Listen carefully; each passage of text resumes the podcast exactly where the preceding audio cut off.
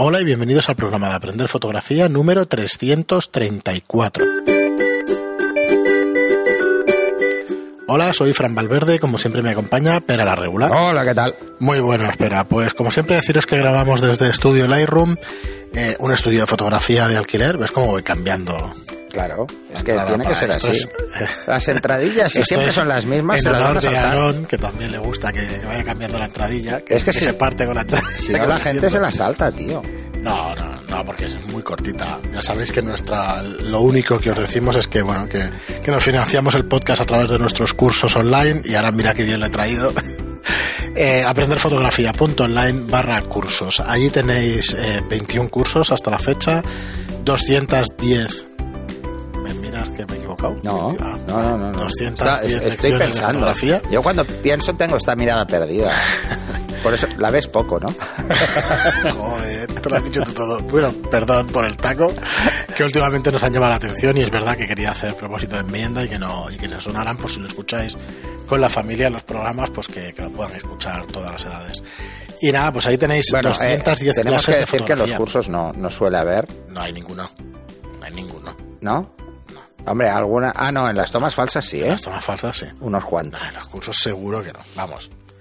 Yo diría que no. Os los podéis ver para ver si, si decide taco os pega, porque son No, de- no, yo creo que, lo- que No. no. que no. Además es que es eso, los digo cuando estoy así en plan con amigos, no, no, no normal, los digo final creo- normalmente. es lo que decíamos en otro programa, que al final al ser una conversación y eso, pues se te puede escapar alguna Pero cosa. es por eso, porque eh, como hay confianza, Sí. ¿sabes? Muy bien, pues hoy tenemos un programa, como digo, bueno, echarle un vistazo a los cursos online, son 10 euros al mes, tarifa plana, todas las lecciones. Es el Netflix de la fotografía, que nos lo dijeron una vez y yo de vez en cuando pues lo suelto. Perdonad el atrevimiento, pero, pero la verdad es que son un montón de cursos ya, son 210 lecciones y ya está muy bien, echarle un vistazo que, que os gustará. Y hoy tenemos eh, otra, otro programa de la serie Cómo afrontar tu primera, pues tu primera sesión de cualquier tipo de disciplina fotográfica. Hoy tratamos eh, la primera sesión de fotografía deportiva. No tenemos claro el título, primera sesión, primer encargo, tus primeras fotos como fotógrafo deportivo, tus primeras fotos sobre fotografía. Y nada, si te parece, Pera, empezamos. eh, no sé cómo lo querías empezar, por el estilo, por el mate- por el por, digamos ver, por el material que necesitas, porque ya- es un tipo de fotografía muy específica para Sí, el pero material. ad- además depende del tipo de deporte. Mm, Vale. Y depende de si es interior o es exteriores. Entonces depende mucho del tipo de deporte. Eh, no solo no solo por donde sea, ¿eh? sino que además también depende de, de la distancia a la que yo estoy de la acción. No, porque puede ser muy diferente.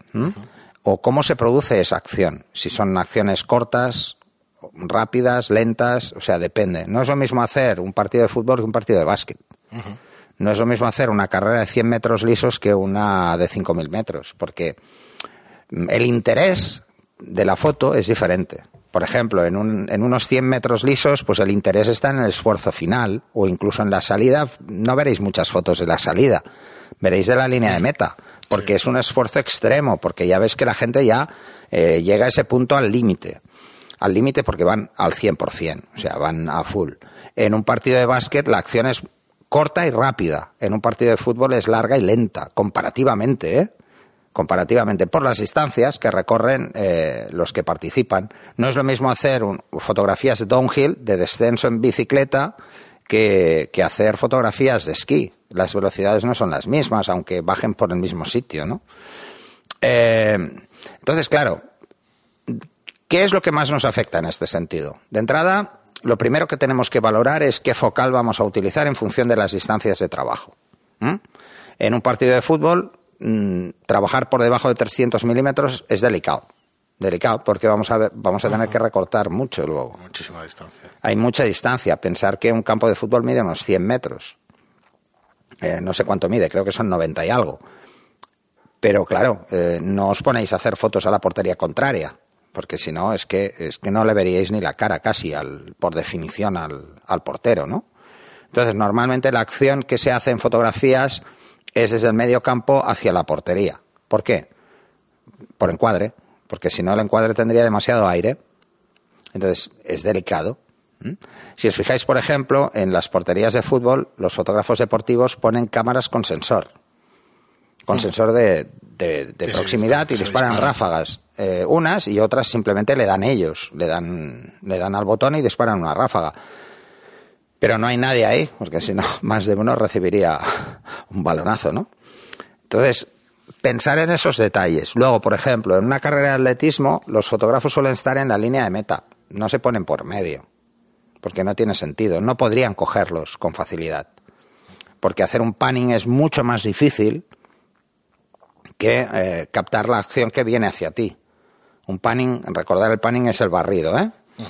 Eh, un barrido es muy difícil y más con unos tíos que están corriendo, mm, no sé si a 30 o 40 kilómetros por hora, muy cerca. Es muy difícil, ¿no? Pillarlos. Eh, en los deportes de interior, el problema suele ser, más que la focal, la luminosidad del objetivo y la velocidad de enfoque.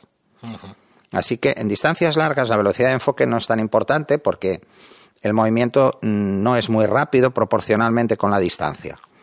Si algo que corre mucho está muy lejos, la sensación es que no va tan rápido. Pero algo que corre poco, muy cerca, parece que va muy rápido. Entonces, pensar en ese detalle. Eso es lo que va a marcar cómo de rápido debería ser mi cámara y mi objetivo enfocando. Sí, sí. Eso es uno de los temas, ¿eh? La focal y la velocidad de enfoque. Luego la ráfaga. Hay deportes que requieren ráfaga y, deportes que no. Por ejemplo, si vais a hacer volei, playa, eh, o voleibol en general, y os ponéis en uno de los dos lados de la cancha, la ráfaga no la vais a utilizar casi nunca. ¿Por qué? Eh, porque lo realmente espectacular de ese deporte es el salto. Es cuando saltan en, en la red. Entonces, cuando saltan en la red, la aceleración en la subida es muy rápida, pero la bajada es la gravedad. O sea que, que no, van a caer siempre todos igual. Y el momento bueno es precisamente o cuando llegan arriba de todo o cuando palmean desde arriba que están cayendo. Entonces, son velocidades más lentas. No hace falta hacer una ráfaga en ese momento, aunque mucha gente la haga, porque es relativamente sencillo capturar ese momento. ¿Vale? Pero, por ejemplo, mm, en un movimiento de básquet, no. Porque hay una finta justo antes de la canasta, el salto, no sabes bien bien cuándo va a pasar la acción. No es tan previsible. Eh, bueno, es un poco de sentido común y conocer el deporte que vas a hacerle las fotos. Si conoces bien el deporte que vas a hacer las fotos, puedes prever el movimiento. Menos con algunos, claro. O sea, hay jugadores que te pueden Sí, claro. desmadrar eh, porque no sabes por dónde te van a salir, pero, pero hay deportes que son más previsibles en el movimiento y otros, o sea, atletismo es previsible. O sea, no se va a salir de la calle el de 100 metros, va a correr en su calle. Entonces es muy fácil seguir a esa persona. En una carrera de 100 metros no te interesa tanto coger a uno, te interesa más coger cómo van todos. Entonces juegas con, con focales más abiertas. A no ser que corriera, pues Usain Bolt y quieres solo a él. Vale, pues si quieres solo cogerlo a él, porque ya sabes antes de que salga que va a ganar, pues te puedes centrar en él, pero mm, entonces ahí la focal no, no afecta tanto. De todas formas, pensar que una focal corta en una carrera de 100 metros es 200 milímetros, porque el, desde la llegada hasta la zona de fotógrafos es toda la curva. Es toda la curva. Porque mm, no os podéis poner justo en la línea de llegada. Porque los corredores tienen que poder pasar esa línea con creces para reducir su aceleración. Entonces, es muy de sentido común. Entonces, ¿qué os diría? Eh, genéricamente, no hay una solución única. Pero si os planteáis que es la primera vez que vais a hacer esto, que vais a ir a cubrir un evento, primero plantearos estas cosas que os he dicho. ¿Cómo es el deporte? ¿A qué distancia va a estar? A ver, ¿cómo es el deporte en cuanto a rápido? eh? ¿A qué distancia va a estar? ¿Y cómo es el lugar? Si el lugar tiene luz artificial o es luz natural. Si es luz natural, escoger el sitio donde el sol lo tengáis mejor a vuestra espalda, porque es más fácil. Si está muy lateral o tenéis un sol muy en contra, uf, vais a sufrir. Vais a sufrir porque el foco fallará, casi siempre. En, en un estadio no es lo mismo una, una pista de atletismo eh, sin grada que una pista de atletismo con gradas, porque las gradas os, os taparán el sol. Por ejemplo, un estadio. ¿Se te ocurre algún, algún sitio, algún tipo de fotografía donde puedas utilizar flash? ¿Hay algún tipo de fotografía deportiva que se pueda En controlar boxeo. un poquito más la luz? En fu- sí. En boxeo sí, por ejemplo, porque eh, en todos los deportes de contacto, de lucha, básicamente, sí porque normalmente el ring suele estar eh, a oscuras, o sea, la grada suele estar a oscuras y solo hay luz en esa zona, ¿no? Entonces, se suele usar porque congelar es muy difícil y tendrías que tirar de ISOs muy altos. Pero solo se puede hacer si estás lejos, Si no molestas, ¿no? si no molestas. Entonces, no te van a dejar usarlo. Es como me han preguntado muchas veces, ¿en las pasarelas se usa flash? No, no se usa. Claro, no se puede. Porque es que, imaginaros 30 personas disparando el flash a la vez. O sea, 30 fotógrafos eh, en una pasarela disparando el flash a la vez y en ráfaga. Primero, no hay ningún flash que aguantase todas las ráfagas de todos los pases de una, de una pasarela. Eso para empezar. Y luego, más de una modelo se daría de bruces, porque la cegarían. La pega, sí. Sobre todo cuando están llegando al final, el flash está demasiado cerca y las cegaría. Eh, ¿Que lo habéis visto en las películas? Sí, yo también lo he visto. Pero no. Y es la típica situación de Es la típica situación donde un fotógrafo se descojona. Dice, hostia, las películas. eh, esto es de qué van, ¿no? Eh, yo recuerdo una de estas así de cachondeo, pero yo ya no sabía si era de cachondeo o no el tema, porque igual se lo creen, que era en Zolander, en la pasarela, y ves ahí, había cuatro fotógrafos, ¿eh? Entonces, imaginaros eso con 30 tíos en una grada, en tres niveles de altura, disparando a la vez.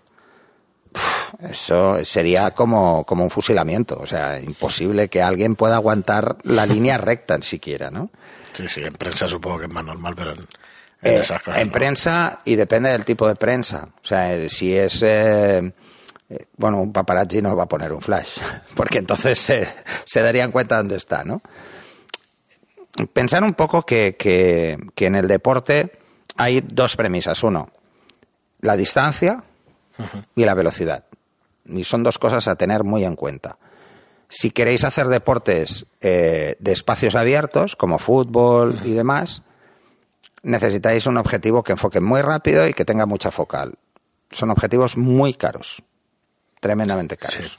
Hay que estar por encima de 300 milímetros para los que son eh, fotos medias y luego hay que llevar otra cámara con un objetivo más corto para cuando están muy cerca. En, podrías un en- 85 en los campos en de los fútbol campos de veréis. Que hay gente que va con un 300 eso. o un 400, pero luego Un llevan otro 70-200, cuerpo con un 70-200 para, las, para cuando están ya en la portería, que es donde suelen estar los fotógrafos, en los lados. O sea, en las porterías, las detrás de las porterías. ¿no? Donde Claro, montar lo interesante en fútbol, ¿qué es? Pues eso, un gol. un gol. O sea, es, es lo realmente. Y en básquet pasa igual. Me- lo que interesa es ver una esmachada en- en- contra la canasta. Eso es lo realmente espectacular. Por eso veréis que los fotógrafos no se ponen tanto detrás, sino que se ponen más en la esquina. En las esquinas laterales o en los laterales. ¿Cuál es la ventaja en básquet? Que desde cualquier lateral ves toda la cancha. Y toda la cancha a una distancia focal razonable. Con un 70-200 podrías jugar. Parece que había el objetivo, el 200 estaba precisamente especializado El en... 135. Eso, el 135. no El el 135 de Canon es una focal Perfecta clásica para- deportes de interior, que es el que vais a ver porque es muy luminoso, es muy rápido y tiene una nitidez espectacular. Entonces ese lo vais a ver bastante en, en canchas de, de básquet, Yo de vóley. nitidez de- espectacular, es un objetivo alucinante. Alucinante. Por ejemplo, en tenis, que es una cancha relativamente pequeña, es parecido a un campo de básquet pero más ancho, eh, en cuanto a distancias, en tenis se usan focales más largas.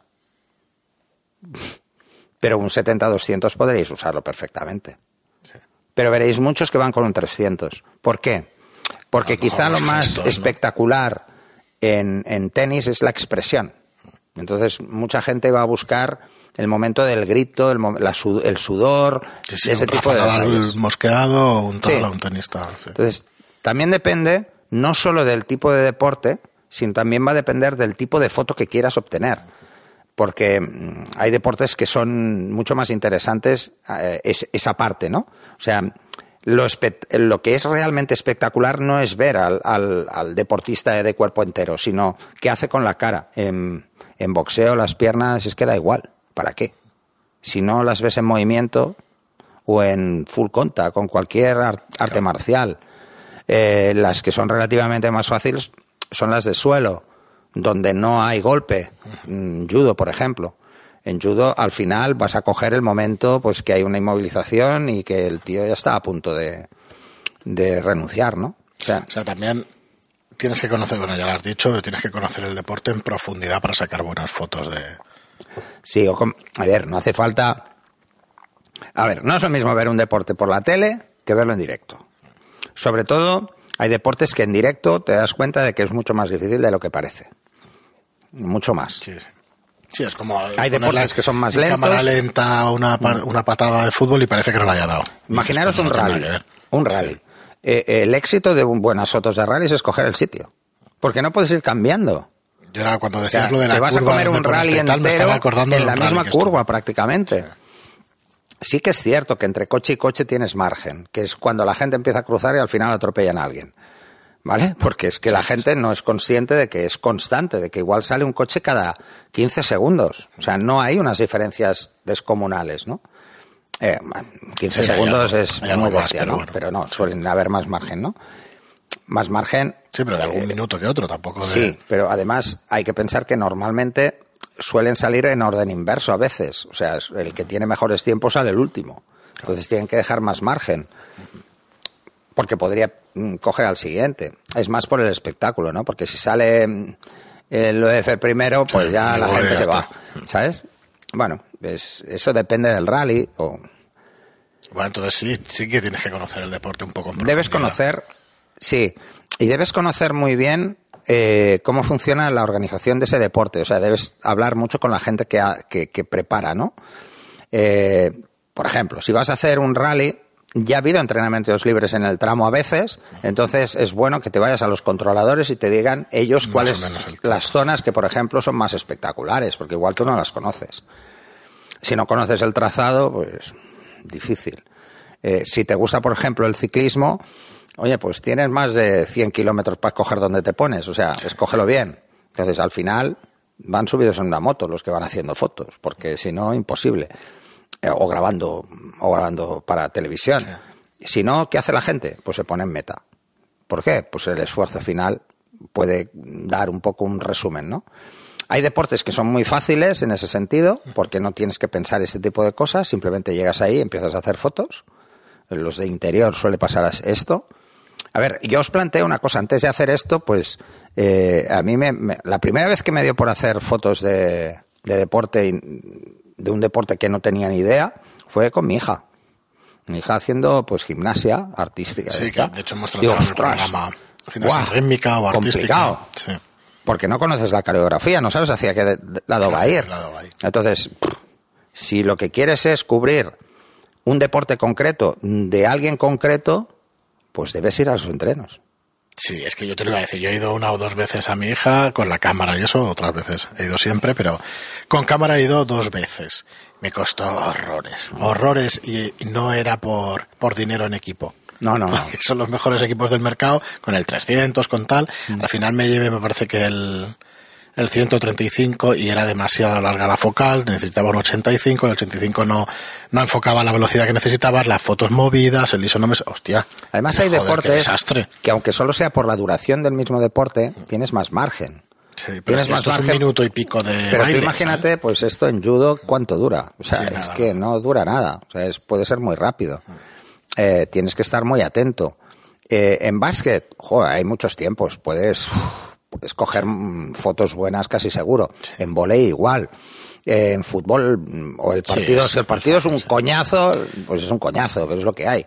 Sí, pero en 90 minutos hay acciones. Como A mí, como el fútbol no me gusta, o sea que No, pero hay, Me da hay un poco igual. acciones, sí, para, para Pero, por ejemplo, eh, otros deportes dependen más de la habilidad del fotógrafo que el deporte en sí. Hemos visto en Telegram, que bueno, que mira, ya que estamos, os recuerdo que tenemos el Telegram de Aprender Fotografía, que es la aplicación hecha de chat como WhatsApp, pero que recomendamos mil veces más.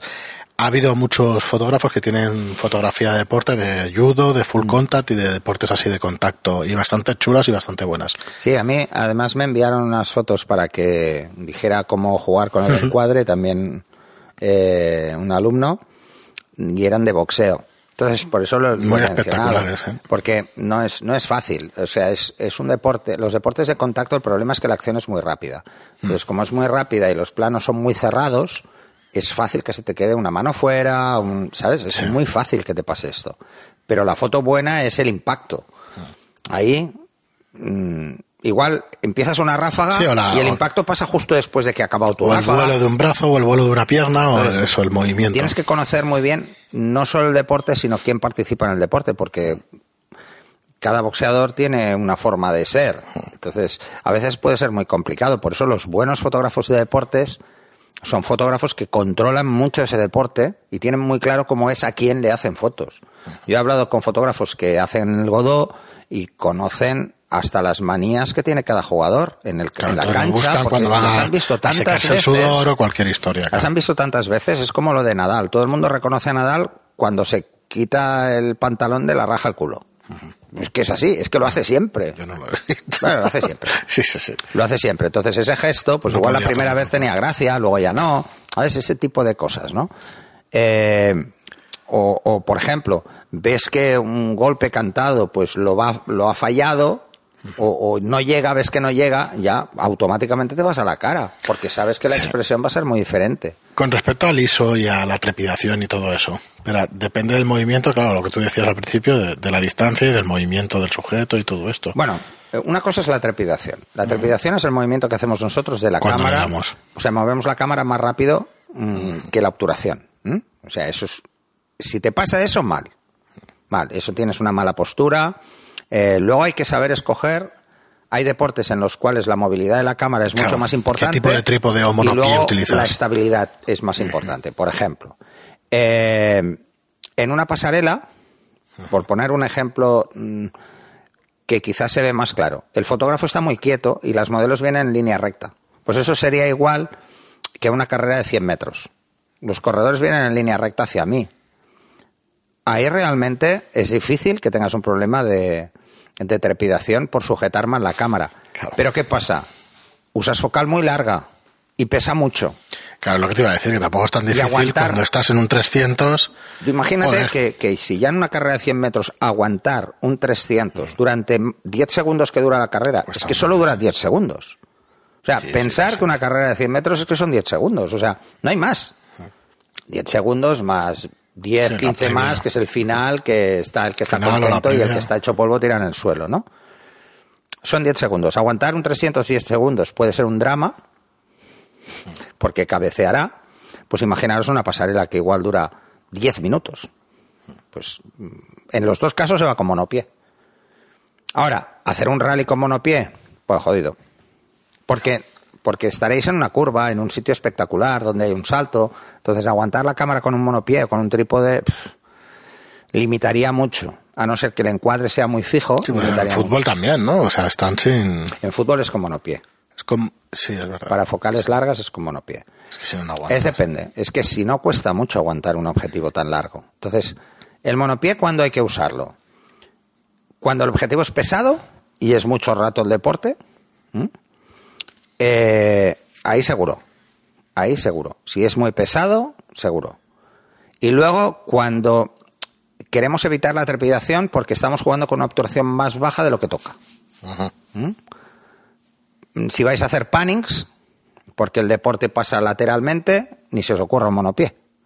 Ahí es pulso, es a mano alzada. O sea, monopié no podréis, os costará mucho, porque tenéis que estar muy lejos para Sí, poder es que hacer me, un me panning con pasó monopié. precisamente en la gimnasia rítmica, de seguirla para los lados, imposible. Hostia. Con el monopié no. Tienes o sea, que tener un control brutal para poder no, pero con el monopié no. De todas formas, el monopié. Hay dos formas de usar el monopié. Una es usarlo directamente, donde no hay movimiento, y el cabeceo, o sea, bajar la cámara o subir la cámara, es desplazar el monopié adelante y atrás. ¿Vale? Que es como Cuesta, eh, imaginaros un palo, que es moverlo Sí. hacia adelante o hacia atrás para coger más bajo el encuadre o más alto el encuadre.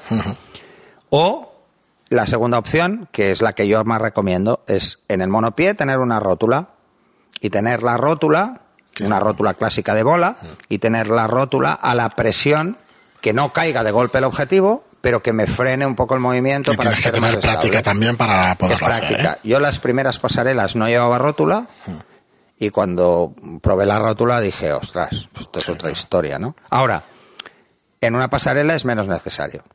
Porque el movimiento es totalmente recto, entonces difícilmente cabeceas nada, cabeceas muy poco del principio al final, ¿no? Sí, es aguantar que te Pues en atletismo pasa lo mismo. Cabeceas muy poco en una de 100 metros, porque es así, ¿Cómo llega eh, los truquillos así de la profesión? Pero no sé si has hecho alguna foto de eso de deportes y tal, pero ¿hay que llegar antes que el resto de fotógrafos? ¿O soy más espabilado o codazo o cómo? Bueno, cómo que llega? antes llega, antes ocupa sitio, ¿eh? Esto es Tal así. cual, ¿no? O sea, los sitios no están reservados. Por eso te digo que O sea, al final... no, no lo están. Tienes Entonces pase de prensa, puedes entrar y te cuelas y- Te colocas y ya está. Te colocas y no te muevas hasta que empiece. Eh, normalmente, normalmente los fotógrafos suelen ser personas respetuosas con esto. ¿eh? Siempre puede haber un listillo, pero normalmente el que, el que es un listillo ya lo es de por sí. Intenta mm, pues ponerse delante incluso. Eh, Hostia. pero Delante, macho. sí, por ejemplo, en, en pasarela también pasa y en, en prensa pasa, pero normalmente te das cuenta de que hace esto es que no tiene ni idea. O sea, pero nada, al final, ¿qué pasa? Que el resto le dicen cuatro cosas y espabila. Entonces, esto va como va. O sea, esto.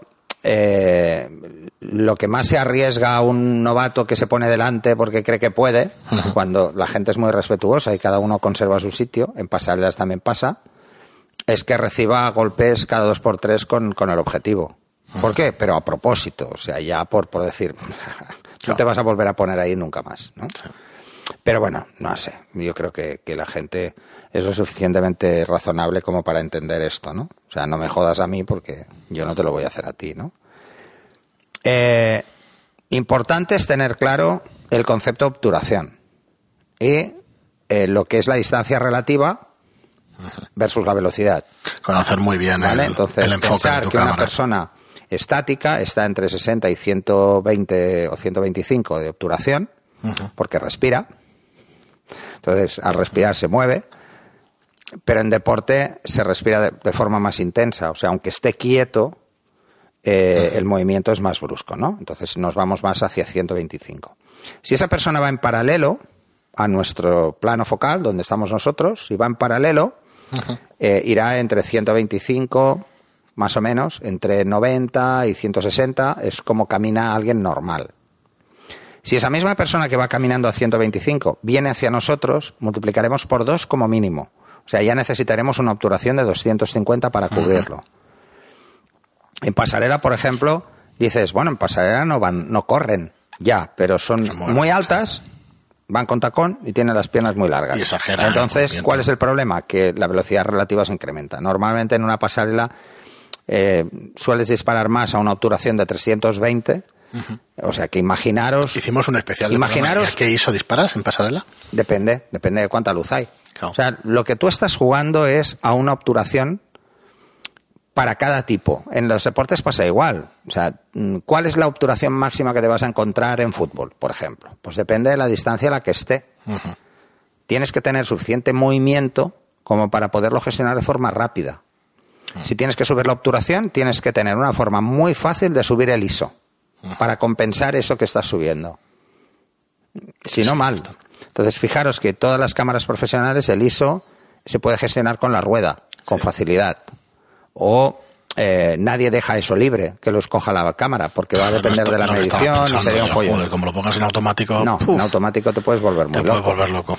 Eh, muy loco porque igual No, se vuelve loca la cámara. eh, además, el balance de blancos también te va a afectar, etcétera, ¿no? Entonces, tienes que tener muy claro qué balance pones eh, y tienes que tener muy claro el tema de la obturación. Si tienes clara la obturación, el resto es fácil. Los programas automáticos como el de deportes nos suelen servir para un aficionado, para que no piense estas cosas. Pero para un profesional no, para alguien que se lo quiere tomar de verdad en serio para entender qué hace, ¿no? La medición, olvidaros, tenéis que tener rápido, fácil, el disparar en manual y poder jugar rápidamente con la obturación, con el ISO y con la apertura en O de foto técnicamente que has de controlarlo, pero bien. Eh, de hay que controlar eso. O sea, te puedes encontrar que hay gente que, a mí, por ejemplo, me gusta mucho trabajar con aperturas muy amplias. Pero hostia, disparar a dos ocho en movimiento rápido así. uf. Ya, pero, pero se me- a mí no se me da mal porque soy muy acostumbrado, pero, pero hay gente que le cuesta mucho. Entonces la gente pues prefiere, digo, no, pues yo no disparo 2.8, disparo a 5.6 porque si no, así tengo más margen de profundidad de campo y tal. Bueno, sí, es verdad, tienes más margen. Pero ¿cuál es el problema? Son dos pasos más cerrado. Hay que meterle esos dos pasos en ISO. De hecho, mira, ahora me sale un tema. y si, por ejemplo, si le tienes que meter ya dos pasos en ISO porque no tienes ese control, o porque, por lo que sea, o porque tu objetivo no es tan fino con el enfoque o tan rápido, entonces eh, puedes pues pillar a medio enfoque, entonces con más profundidad, pues puedes pillar un poco más, pero las diferencias son mínimas, ¿eh? Pero esos dos pasos suponen subir dos pasos de ISO. Si resulta que ya estás a ISO 800, a 2.8, a 3200, pues vas a tener que subir a 3200. Entonces ya mm, las fotos no quedan igual. ¿Vale? Entonces, bueno, esto va, va en función, lo decía, o sea, intento daros un poco una pauta, pero más que una pauta es que hay que tener en cuenta antes de plantearse un deporte específico. Entonces, eh, pensar, deportes de distancias largas necesitáis focal, focal, sobre todo aperturas muy amplias si son deportes de interior, eso es así. Normalmente los deportes de interior no son distancias muy largas, así que la focal puede ser un poco menor. Pero lo realmente importante es tener claro cómo enfoca vuestra cámara. De hecho, estaba todo el rato estaba pensando en que el nuevo curso, este flash más cortito que queremos hacer en, duración de lecciones es cómo enfocar bien tus fotografías. Este es el título. Y además, cómo entender los diferentes modos de enfoque. Sí. Porque el one shot no es lo mismo que el iFocus ni el iServo. No tienen nada que ver. Son tres formas de entender el enfoque muy diferentes. Las cámaras profesionales no tienen iFocus, no existe. ¿Por qué? Porque el fotógrafo se asume que el fotógrafo profesional ya sabe si está haciendo fotos a algo que se va a mover. Entonces optará por el servo en lugar del one shot. Entonces, no el fotógrafo profesional ya no tiene ese modo, pero porque tampoco dejaría que la cámara tomara una decisión por él. Es como disparar en manual o disparar en un, en un programa automático. Tú quieres tener el control. Muy bien, Pera, pues hasta aquí nuestro especial. Si os ocurre alguna pregunta o alguna cosa. Un, repaso. Venga. A ver, si vais, si vais a trabajar eh, o queréis hacer un deporte de distancias largas, pensar que eh, la calidad del objetivo marca cómo vais a ver las fotos. Si tenéis un 300 muy normalito, el típico 75-300 y similar, muy sencillo, con una pupila de entrada pequeña, el típico objetivo que vale entre 300 y 600 euros, cualquier cosa que esté más lejos de 20 metros, mierda. O sea, no. No vais a tener una foto nítida nunca. Suelen ser objetivos, los zooms suelen ser objetivos de enfoque más lento eh, y que además suelen descuadrar con más facilidad en función de la focal. O sea, no pueden moverse muy rápido. Así que en deportes de distancia optaremos por focales fijas. Es mejor tener una focal fija que, se quede corta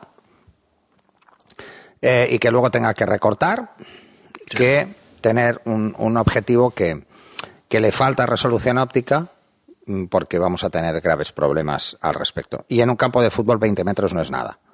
Nada. ¿eh? Es, aquí al lado, por, como aquel que dice. Es el área. Es la zona del área, ¿vale? Prácticamente, así que pensarlo. Eh, si vais a hacer, por ejemplo, atletismo, no, en atletismo podéis jugar más porque os interesará la zona más cercana, o sea, cuando los corredores pasen cerca, no vais a cogerlos cuando estén al otro lado del campo, porque no mm. tiene sentido a no ser que queráis mostrar pues que van en línea, pero eso es una foto y que no se vea nítido da igual, porque nadie va a buscar un detalle ahí, pero un corredor suelto sí. ¿Mm? Así que si optáis por, por deportes con distancias largas, lo más importante es, sobre todo, el objetivo. Ahí el presupuesto es muy alto. ¿eh? os sale mucho más a cuenta alquilar Mira, que comprar. a decir Si vais a hacer deportes de interior, aperturas amplias con enfoques rápidos. ¿Vale? En deportes de exterior a larga distancia, si, si no enfoca tan rápido, tampoco pasa nada.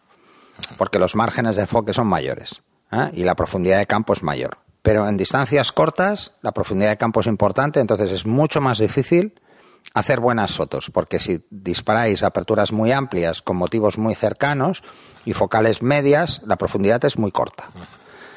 Ahí hay que ser muy ágil, sobre todo en el enfoque, mucho más que en fútbol. ¿Vale? Hay que ser muy ágil en el enfoque. Hay que ser capaz de cambiar el punto de enfoque, pero siempre sin perder precisión. hay que configurar la cámara para que solo me deje seleccionar Cuantos menos puntos mejor y los más precisos. ¿Vale?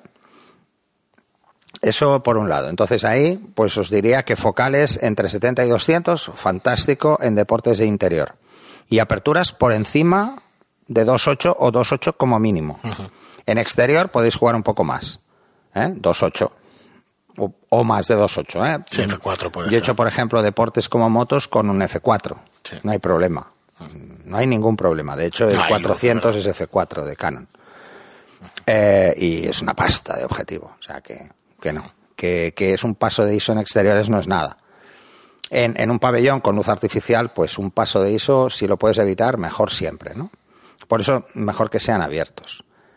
Eh, si vais a, a deportes de, que son muy rápidos, intentar jugar con focales un poco más cortas y son más lentos con focales más largas, ¿m? en función también de la distancia, lo que os decía.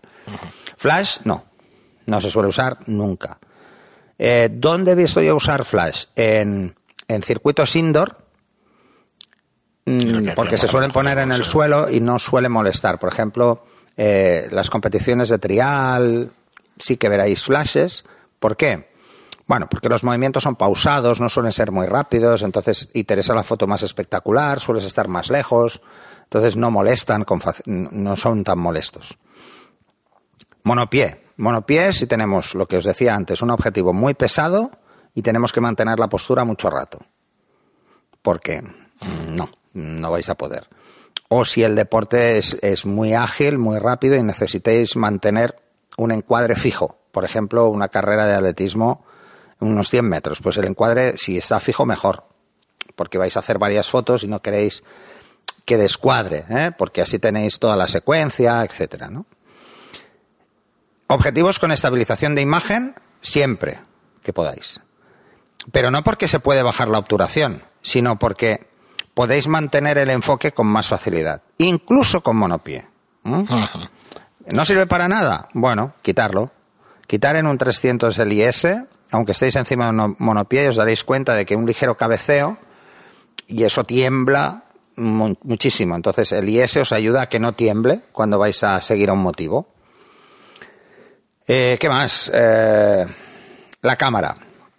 Ráfagas entre 5 y 10 fotos por segundo. Por debajo de 5 es sufrir, es sufrir bastante en según qué deportes, y por encima de 10 es ya es extremo, mm, es demasiado.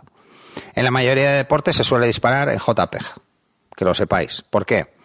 Porque imaginaros que estáis siguiendo una acción y llenáis el buffer, porque el RAW pesa mucho. Las tarjetas tienen que ser rápidas, pero tienen un límite. Entonces, la mayoría de cámaras en RAW te permiten hacer 20, 30 fotos máximo, ¿no? Y pensaréis, mm, 30 no haré nunca. Bueno, si tenéis una cámara de 10 eh, fotos por segundo, son 3 segundos. Sí, sí, las o sea que os las coméis rápido el buffer. Así que en JPEG, a principio no, para practicar, ¿m? para tener claro dónde os equivocáis y podáis salvar más fotos, vale, pero normalmente en JPEG. Las pasarelas también se hacen en JPEG por lo mismo, porque como se te enganche y una pasarela es mucho más previsible que cualquier deporte. ¿eh? Muchísimo más. ¿M? Más que nada es que hasta el ritmo en el paso es el mismo de todas las modelos. Alguna igual va un poquito más rápido, pero las diferencias son mínimas. Pero en deportes no. Así que JPEG en la mayoría de casos. Porque no tendréis limitación normalmente, o tenéis una limitación de 99 fotos, que casi siempre es por un tema de conteo, o porque la tarjeta no puede ir más rápido. Así que tarjetas lo más rápido que podáis. Si vais a disparar en ráfaga, tarjetas rápidas. Muy rápidas, ¿eh? Porque se engancharán. Ahora, mm, mm, ser inteligentes. O sea, si vuestra cámara permite un número de fotos por segundo, si tu, vuestra tarjeta es más rápida, genial, no fallará, no se enganchará en la tarjeta. O sea, tenéis que contar cuántos, mega, cuántos megas graba por cada foto media por segundo. Y eso mínimo tiene que cuadrar.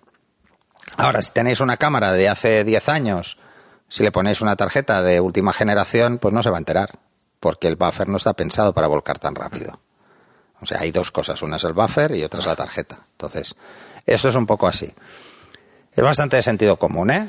eh y luego, mm, bueno, intentar depende del deporte, ir lo menos cargados posibles por si os tenéis que mover mucho. ¿Eh? O sea, si os tenéis que mover mucho llevar dos cuerpos es también muy importante. Muy bien, espera, pues, eh, pues nada, parece mentira, pero 40 minutos. Buah. No, y no hemos hablado de ninguno en particular. No, O sea, no, es general. He intentado daros. Realmente, si alguien necesita alguna Muchas son de perogrullo, porque son de muy sentido común. Ya, pero luego no nos tienes en cuenta cuando... Pero pensar en eso. Si alguien tiene siguiente. una duda específica y, y yo lo he probado, pues se lo explico.